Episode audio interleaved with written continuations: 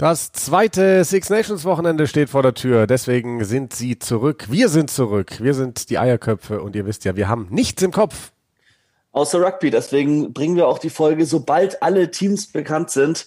Die letzten beiden Mannschaften Irland und Frankreich heute am Freitag bekannt gegeben und deshalb jetzt die Folge jetzt zum zweiten Six Nations Spieltag.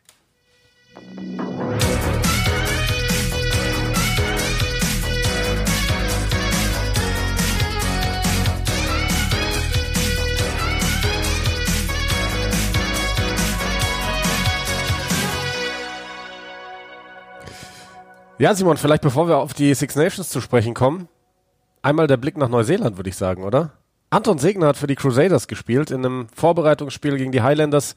Erste Hälfte haben die Highlanders dominiert, zweite Hälfte die Crusaders und Anton Segner stand in der zweiten Hälfte auf dem Feld. Natürlich. Das kennen wir doch noch von den, Marta, von den Markus. Ja, ähm, nee, äh, ist äh, auf jeden Fall eine schöne News. Also er gehört weiterhin nicht offiziell zum Super Rugby Kader. Er gehört offiziell zum Academy-System. War ja auch die Überlegung, diese Saison erstmal eine Starterposition als Leistungsträger im Mitre 10 Cup zu bekommen und vielleicht darf er aber schon mal reinschnuppern. Ersten Minuten beim Super Rugby, weil auch viele schon angefragt haben. Wir haben Anton Segner natürlich schon angefragt, ob er demnächst mal wieder ein paar Minütchen Zeit hat für die Eierköpfe. Und das hoffen wir, dass es dann nächste Woche vielleicht klappt, dass wir kurz mit ihm telefonieren können.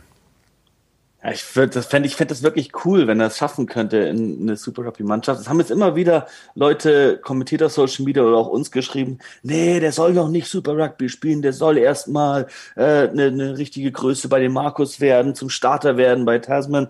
Denke ich fast, wie, wieso, wenn er die Chance hätte, Super Rugby zu spielen, diese Erfahrung mitzunehmen, dann sollte er diese äh, Möglichkeit auf jeden Fall mit beiden Händen greifen.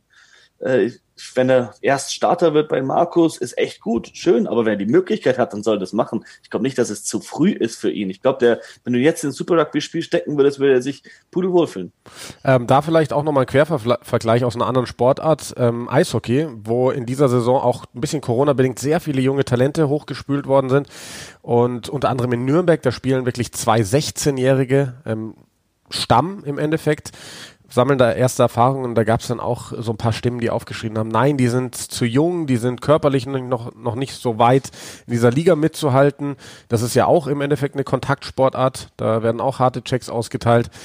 Und äh, ich gehöre aber zur Fraktion und äh, die Meinung habe ich jetzt auch schon von vielen Leuten gehört, gerade auch von vielen Funktionären und Trainern, die sagen, es gibt kein zu jung. Entweder man ist bereit oder man ist nicht bereit, aber dafür gibt es Trainer, sowas einzuschätzen. Und ich glaube nicht, dass irgendwas zu früh oder zu jung ist bei Anton Segner. Ähm, die Trainer werden sehen. Entweder ist er bereit für das Level oder er ist nicht und danach werden sie entscheiden, ob er mitspielt oder nicht ist immer gut, wenn die Keyboard Warriors im Internet dann besser wissen, ob ein Spieler körperlich bereit ist, äh, den Sport auszuüben, als die Coaches, die das hauptberuflich machen und seit Jahren ausüben, diesen Beruf. Naja. Ja. Äh, kommen wir zu den Six Nations, Simon. Wir haben äh, das nächste Wochenende vor der Tür wieder mit drei Spielen, alle live übertragen auf The Zone. Ich werde beide Spiele am Samstag kommentieren. Das sind England gegen Italien und danach Schottland gegen Wales. Und am Sonntag darf dann Manu Wilhelm ran der am Samstag ein Premiership kommentieren, Premiership-Spiel kommentieren wird mit dem Spiel Irland gegen Frankreich. Machen wir chronologisch, oder? Ey, ich darf am Sonntag auch kommentieren, Premiership. Stimmt, du darfst am Sonntag. Diesmal, wird, diesmal wirklich. diesmal wirklich? Hast du auch gecheckt, dass dein Spiel wirklich am Sonntag ist? Wirklich nochmal nachgefragt. Hast du auch im Kopf, welches Spiel es ist? Es sind wieder die Wasps. Äh, diesmal ja, gegen jemanden. So, Worcester vielleicht, keine Ahnung. So, so sieht Vorbereitung aus, ganz klar. Aber es sind ja noch zwei Tage. Ähm, ja, England gegen Italien. Ähm, es, ja. Was soll man groß sagen? Ähm, England verändert tatsächlich nicht allzu viel nach diesem schwachen Auftakt gegen die Schotten. Und äh, deswegen sage ich jetzt einfach mal Feuer frei, Simon. Ja, Eddie Jones. Es ist für mich eher ein Rückschritt, wenn ich ehrlich bin. Nach so einer Niederlage gegen Schottland wäre das jetzt die Chance zu sagen, ja, genug davon, genug von dem langweiligen Kick First Rugby. Wir geben jetzt den junge, jüngeren neuen Spielern die Chance. Wir spielen viel offensiver. Wir probieren etwas anderes, egal was anderes. Einen Harry Randall da reinschmeißen und wenn nur auf die Bank.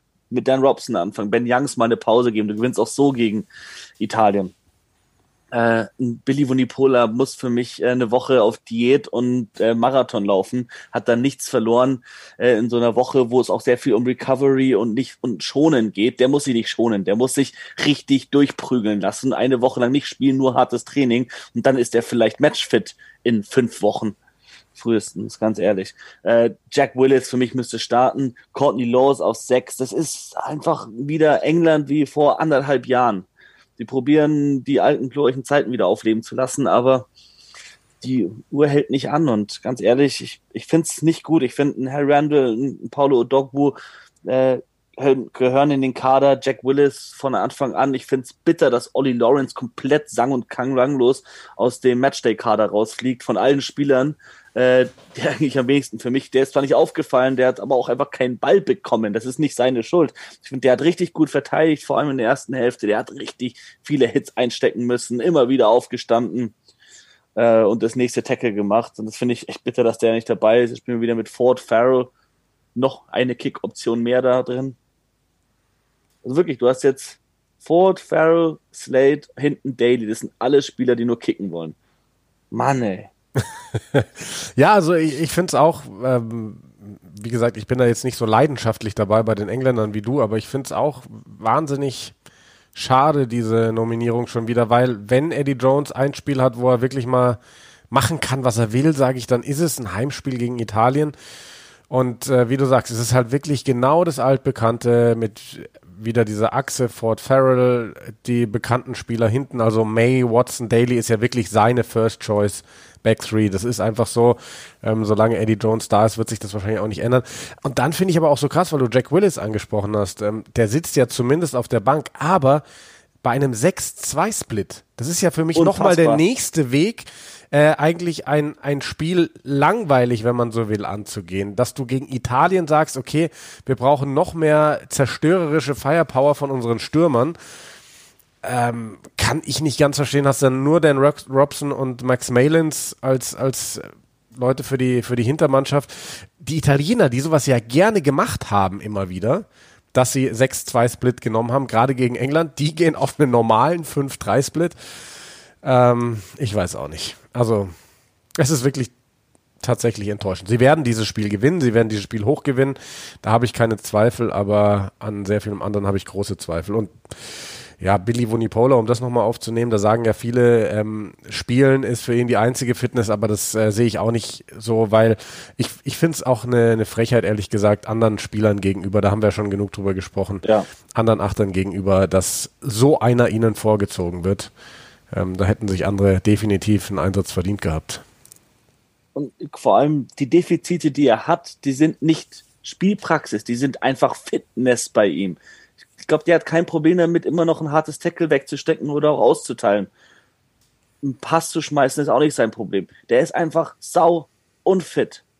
Und ja. deswegen ist er in der Ab ist, war er im Abseits bei der Stelle, wo er die gelbe Karte bekommen, ist er zu schnell hoch, hat den Arm nicht mehr runterbekommen, war zu faul, ist nicht tief gegangen, weil es halt einfach nicht passt. Für mich braucht der zwei Wochen lang intensives Fitnesstraining und nicht das Italien-Spiel. Das ist genau das Spiel, wo ein Billy Vunipola für mich aussetzen kann um die Woche durchzutrainieren und dann eben nächste Woche wieder fit zu sein. Gut, den einen oder anderen Premiership-Club wird es wahrscheinlich freuen, wenn ein Spieler vom Zweitligist Saracens da für England spielt, anstatt der eigene Spieler, den man dann eben in der Liga einsetzen kann. Aber ja, ähm, ich glaube, damit können wir England auch erstmal fast schon abhaken, weil, ähm, ja, was soll man noch groß besprechen? Es sind irgendwie die, die Themen, die die letzten Wochen immer da waren. Genau, also wir wollen noch nicht zu negativ sein. Wenn ihr, wenn ihr das Spiel schaut, da kann man auf jeden Fall darauf achten, die Engländer mit diesem 6-2er-Split, mit einem zweite Reihe Stürmer auf der 6, die werden versuchen, einfach physisch dominant aufzutreten. Die werden die Italiener vorne mit den Stürmern überrollen, äh, Pakete ansetzen, Pick and Go, harte Stürmerphasen spielen, viel kicken und dann mit der Verteidigung Italienern wehtun die Italiener mit ihren vielen Kick-Optionen in der eigenen Hälfte hinten äh, rein, die hinten zurückkicken, dass die Italiener rauskommen müssen und dann mit der harten Verteidigung Fehler erzwingen. Das ist der englische Gameplan. Was ich viel interessanter finde, ist Italien auf der anderen Seite, weil ich finde es gut, dass jetzt Carlo Canna wieder auf 12 spielt. Mhm. Da haben wir noch vor dem letzten Spiel drüber gesprochen. Für mich hat der auch gefehlt gegen Frankreich. Ähm, ja, ich finde es auch sehr spannend. Und ähm, vor allem finde ich spannend, dass, ähm, also Juan Ignacio Brex hat ja echt ein ganz gutes Auftaktspiel, Debütspiel gehabt, der, der gebürtige Argentinien, der jetzt für Italien spielt, dass er drin bleibt. Er rutscht ja quasi eine Position weiter nach außen, von der 12 auf die 13. Dafür ist Marco Zanon raus, der hat sich, glaube ich, auch verletzt. Ähm, ich glaube auch, also mir gefällt die italienische Mannschaft fast noch besser als am ersten Wochenende, weil du mit Lovotti, der reinkommt für Rimpelli, der ja eh nur so ein ähm, äh, Last-Minute-Change war, weil sich, ich weiß gar nicht, ob es Lovotti war, der sich beim Aufwärmen verletzt hat oder ein anderer. Auf jeden Fall da deutlich mehr äh, Power, deutlich mehr Erfahrung auf der ersten Reihe und dann eben Carlo Canna, der mir auch letztes Jahr nicht so schlecht gefallen hat, muss ich ganz klar sagen.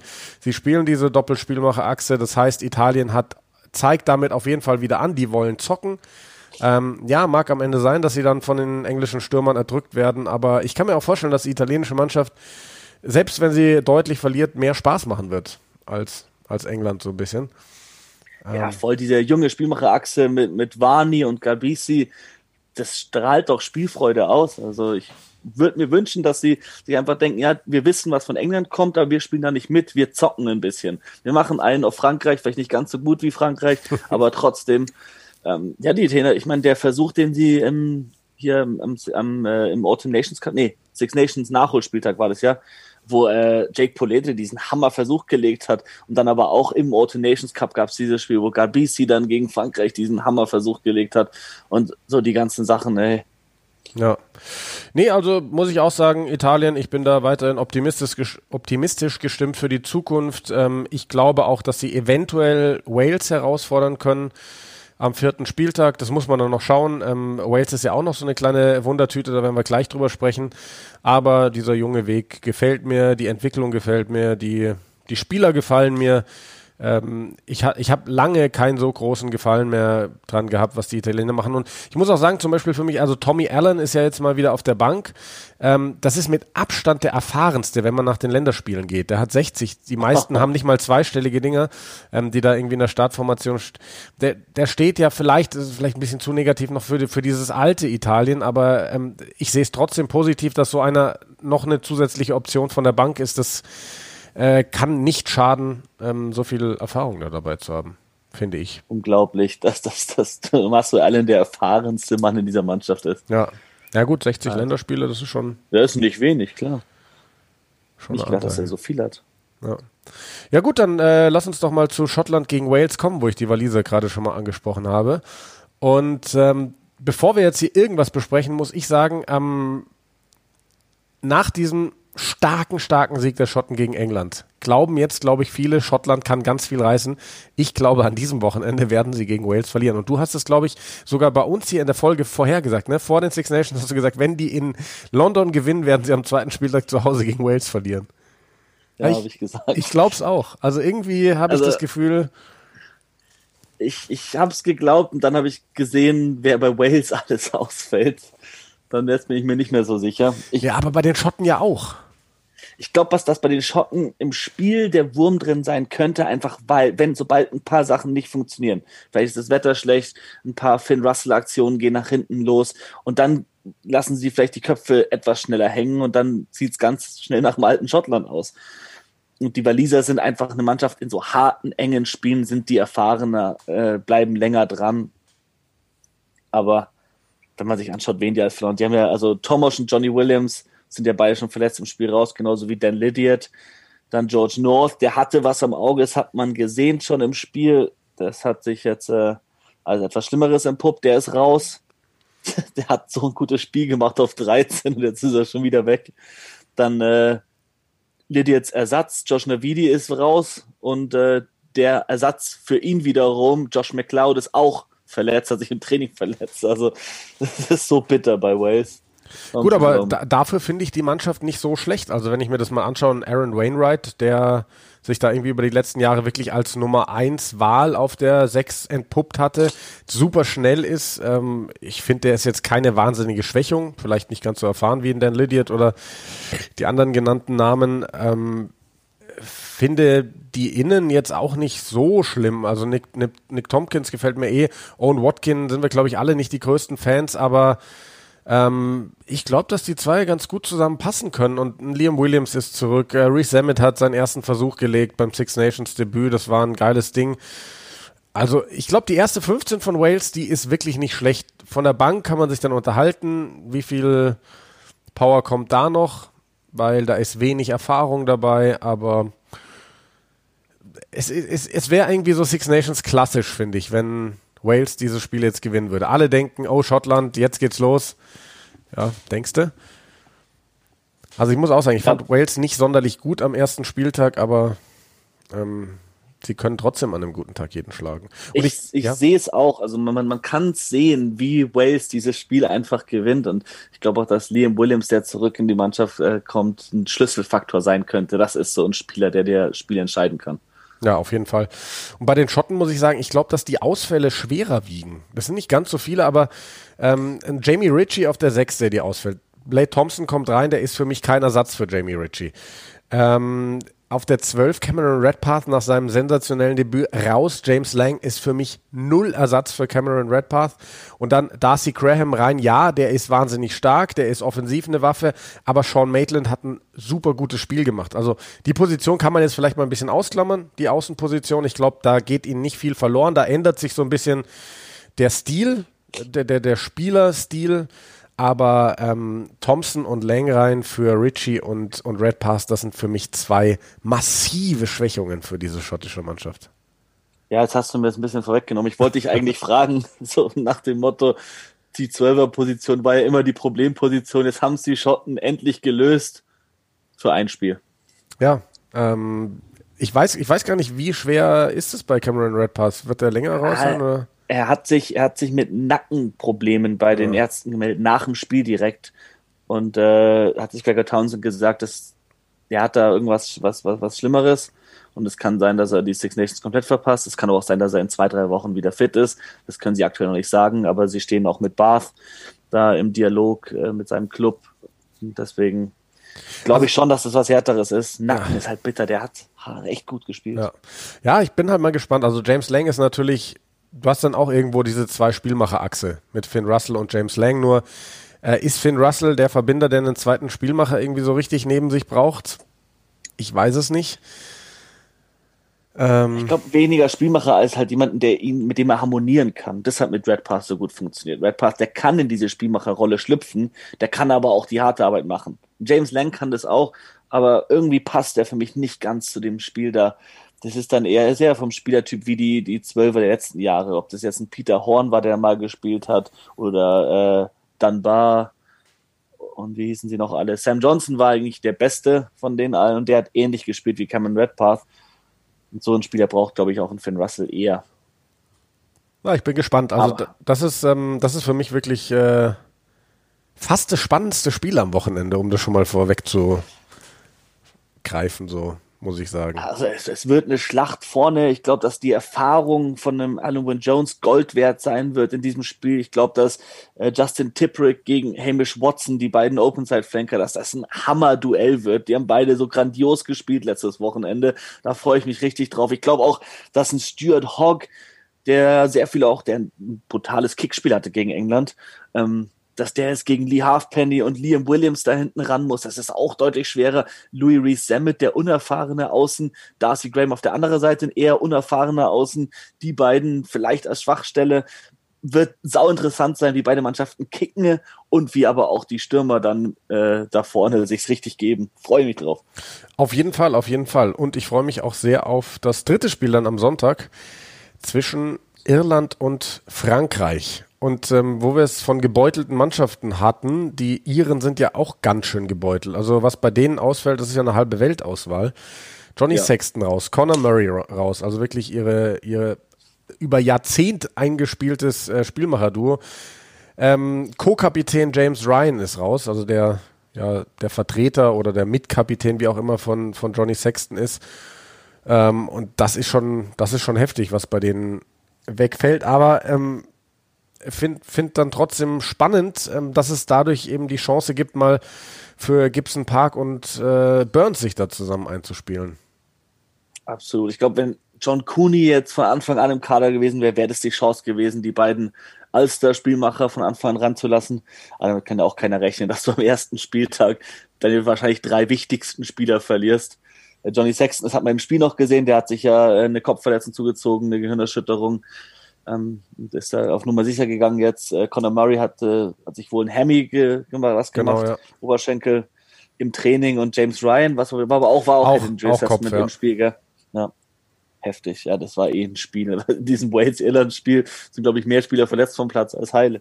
Ja, auf jeden Fall. Also, ähm, ich finde die zweite Reihe super spannend mit Byrne und Henderson. Ich mag beide Spieler sehr gern. Auf der dritten Reihe kommt ja eigentlich ein sehr, ich sag jetzt mal, das soll gar nicht despektierlich gegen langweiliger Spieler rein mit Reese Ruddock, aber super erfahren. Ähm, das ist so, vielleicht auch einer der allerwichtigsten Spieler von Leinster, weil der ist öfter mal nicht für Irland berufen und der liefert immer, der ist auf, seit ganz vielen Jahren auf einem sehr hohen Level, vielleicht nicht auf dem allerhöchsten, da fehlt ihm dann vielleicht so das letzte kleine Schrittchen, aber einer, den du in so einem Spiel reinschmeißen kannst, der seine Leistung bringen wird. Und äh, einzige Sache, die ich anders gerne sehen würde, wäre, dass Jordan Lama startet anstelle von Keith Earls, aber ähm, ja, das ist eine persönliche Meinung. Und äh, ansonsten glaube ich, dass die Iren da schon eine ordentliche Mannschaft ins Rennen schicken können. Ja, bin ich voll bei dir. Ähm, ja, ich finde, ich finde Reese Ruddock, der ist so wahrscheinlich das Lenster Pendant zu Peter O'Mahony bei Monster. Ja. Ist auch so einfach absolut zuverlässiger, harter Typ. Also der wird ja auch 80 Minuten lang dem Ball, dem Gegner hinterherrennen und alles geben, da bin ich mir sicher. Ähm, deswegen glaube ich, dass es ein ganz guter Mann ist, ihn reinzubringen. Und Andy Farrell zeigt halt auch, dass er irgendwie die irische Mentalität da verstanden hat, die Mannschaft. Das ist genau der Spieler, der unter äh, ähm, hier Joe, Joe, wie ist er? Joe, Joe Schmidt. Schmidt, unter Schmidti reingekommen wäre. Ähm, und dann Hintermannschaft. Billy Burns bekommt die Chance, seinen Fehler wieder gut zu machen. Mhm. Und das finde ich mega an. spannend, weil das ist jetzt mal der Moment für ihn zu zeigen, dass Irland auch ohne Johnny Sexton kann. Also stell dir mal vor, der, der ballert jetzt so eine mega Performance raus und Irland gewinnt eventuell sogar gegen Frankreich. Ähm, das, das wäre schon ein Fingerzeig für die Zukunft. Das wäre vielleicht auch mal, das wäre vielleicht dann mal so ähm, das, das Schreiben an Johnny Sexton, hey, Herr Sexton, Sie dürfen langsam dann doch mal Ihre Karriere beenden. Ähm, Vor allem nachdem er diesen Fehler gemacht hat, dann stark ja. zurückkommen, weil es wäre natürlich auch eine Option gewesen, für Andy Farrell zu sagen, oh Billy, na na na, Ross Byrne, der hat schon öfters von Anfang an gespielt, auch für Irland, den lassen wir anfangen und Billy Burns bleibt auf der Bank sitzen oder Jack Carty ruft mir rein oder so. Hat er nicht gemacht, sagt, ich vertraue auf den Jungen und bringe ihn von Anfang an. Das finde ich richtig gut und ich hoffe, dass Billy Burns ein bombastisches Spiel macht. Ja, das hoffe ich auch. Ähm, haben vielleicht noch eine Personalie, die man kurz erwähnen sollte. Craig Casey von Monster, Gedrängehalb, der auf der Bank sitzt, der noch kein Länderspiel hat, der könnte sein Debüt geben, wenn er denn für Jameson Gibson Park reinkommt. Und das finde ich, finde ich sehr spannend. Also Jameson Gibson Park ist ja so ein bisschen Liebling dieses neuen Trainergespanns. Ähm, sie wollten einen Neuner haben, der das Spiel schnell macht und dafür steht Jameson Gibson Park.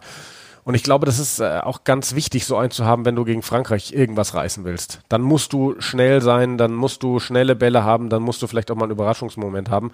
Und ich glaube, da bringt er sogar fast mehr Optionen mit als ein Conor Murray. Ja, vor allem, er ist ja auch einfach so ein auch gerne offensiv spielender Gedrängehalb und als solcher kannst du vielleicht auch eher Anton Dupont verteidigen. Wenn du selbst opportunistisch gern mal alleine gehst und die mhm. Lücken siehst, dann siehst du sie auch in der Verteidigung und kannst vielleicht besser den, den irgendwie musst du ja auch gegen Dupont verteidigen. Gab es ja auch was Schönes. Unter der Woche hast du es gesehen von Aaron Smith, der ähm, ja, habe ich gesehen, ja. Äh, Guinness Six Nations gelesen. selbst auf Twitter äh, gepostet haben, ob Anton Dupont gerade der beste Spieler der Welt ist und Aaron Smith gemeint hat, ja, ich schaue mir seine Spiele an und lerne davon.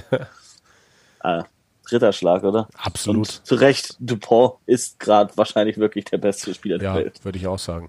Und er ist wieder mit dabei für die Franzosen, die zwei Änderungen, glaube ich, vorgenommen haben. Einmal auf der dritten Reihe, wo Anthony Gelange reinkommt und Damien Pinot, der jetzt also starten darf. Aber das hat mich ein bisschen überrascht, Simon, dass er für Teddy Thomas reinkommt und nicht für Gabar Villiers.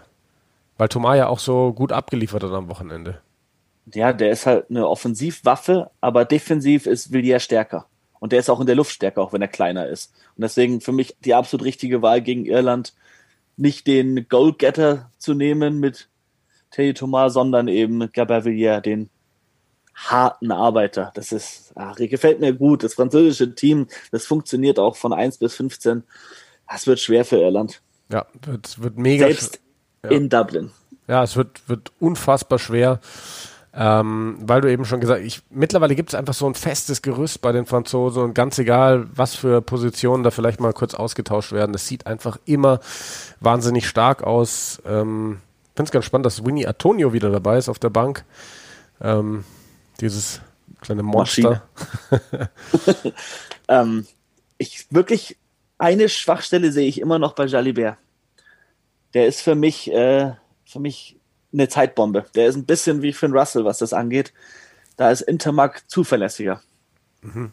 Und ich glaube, dass Jalibert, wenn ich mich an das Spiel, wenn ich an das Spiel zurückdenke, das letzte, das Autumn Nations Cup Finale gegen England, da haben sie super gespielt, vor allem Jalibert hat ein grandioses Spiel gemacht, aber ganz oft in der eigenen Hälfte schlechte Entscheidungen getroffen, die sie fast Punkte gekostet hätten. Hat er Glück gehabt, dass er da nicht ein paar Horrorpässe geschmissen hat, oder er hat ein paar Horrorpässe geschmissen, aber Glück gehabt, dass die Engländer die nicht weiterverwertet haben. Sowas kann er sich halt jetzt bei den Six Nations in Irland nicht leisten. Da muss er konservativer spielen, als er das auch jetzt zuletzt gegen Italien getan hat. Ja. Ähm, eine Personale fällt mir gerade noch so ein, die mit dem Spiel gar nichts zu tun hat. Und zwar ist mir jetzt in der Vorbereitung mal wieder aufgefallen, viele neue Namen unter den Schiedsrichtern. Ähm, und beim England-Spiel, England-Italien, da wird Mike Adamson pfeifen. Das ist der erste schottische Hauptreferee in den Six Nations seit 19 Jahren. Finde ich spannend. Also wow. Also waren die mhm. Schotten echt lange Zeit hinten dran, aber haben da jetzt einige doch nachgebracht. Und äh, auch Joy Neville ist wieder mit dabei bei diesem Spiel als äh, TMO, als Videoschiedsrichterin.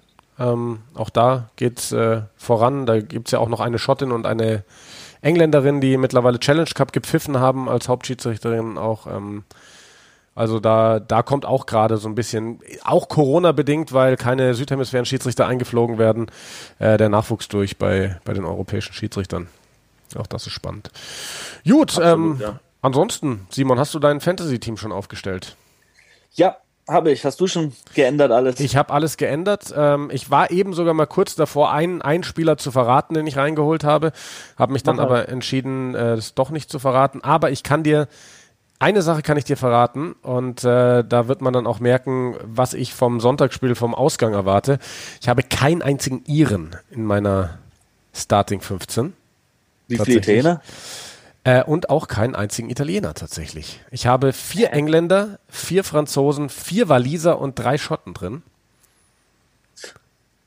Ähm, also vier Engländer, klar, die spielen gegen Frankreich. Ich bin mal, ich bin so ein äh, bisschen, normalerweise bei so Fantasy-Spielen nehme ich Spieler immer nicht rein, die ich nicht leiden kann. Und jetzt habe ich gesagt, ich bin aber immer so schlecht. Deswegen muss ich jetzt einfach mal Spieler nehmen, die ich gar nicht so gerne mag. Vielleicht kriege ich dann Punkte. Ah, du hast Owen Farrell genommen.